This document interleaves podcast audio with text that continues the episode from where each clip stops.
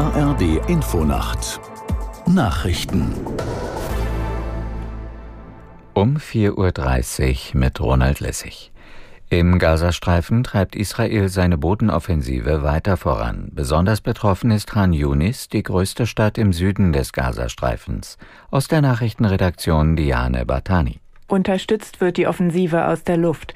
Die Weltgesundheitsorganisation forderte die Konfliktparteien nachdrücklich auf, sofortige und ungehinderte Lieferungen mit medizinischer und humanitärer Hilfe in den Gazastreifen zuzulassen.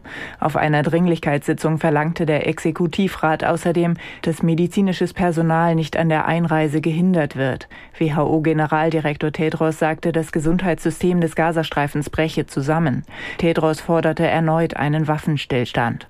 Die Spitzen der Ampelkoalition haben sich offenbar noch nicht auf eine Lösung für die Haushaltskrise geeinigt. Kanzler Scholz, Vizekanzler Habeck und Finanzminister Lindner haben ihr Treffen am späten Abend unterbrochen und noch einmal vertagt. Aus der Nachrichtenredaktion Simone Kienzle. Die Gespräche sollen nach übereinstimmenden Medienangaben heute weitergehen.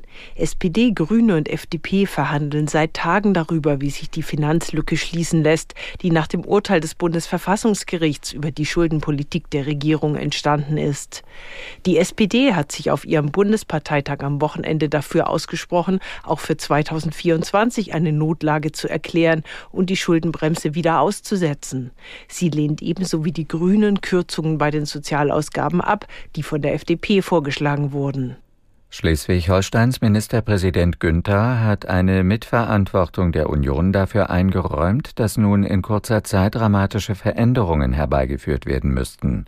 Sie habe in den Jahren vor der Ampel auch nicht alles auf den Weg gebracht, was erforderlich gewesen sei, sagte der CDU-Politiker der Süddeutschen Zeitung. Er sprach von einer herausfordernden Stimmung und nannte als einen Grund dafür auch eine Erklärungsarmut von Kanzler Scholz. Die Ampel vermittle nicht das Gefühl, dass sie die Krisen gut managen könne. Knapp zwei Monate nach den Wahlen kommt es in Polen heute voraussichtlich zum Regierungswechsel. Ministerpräsident Morawiecki von der nationalpopulistischen Partei PiS muss im Parlament die Vertrauensfrage stellen. Sollte er diese verlieren, kann das Parlament den Regierungsauftrag neu vergeben. Die Mehrheit im Parlament hat seit der Wahl ein Dreierbündnis unter dem früheren EU-Ratspräsidenten Tusk.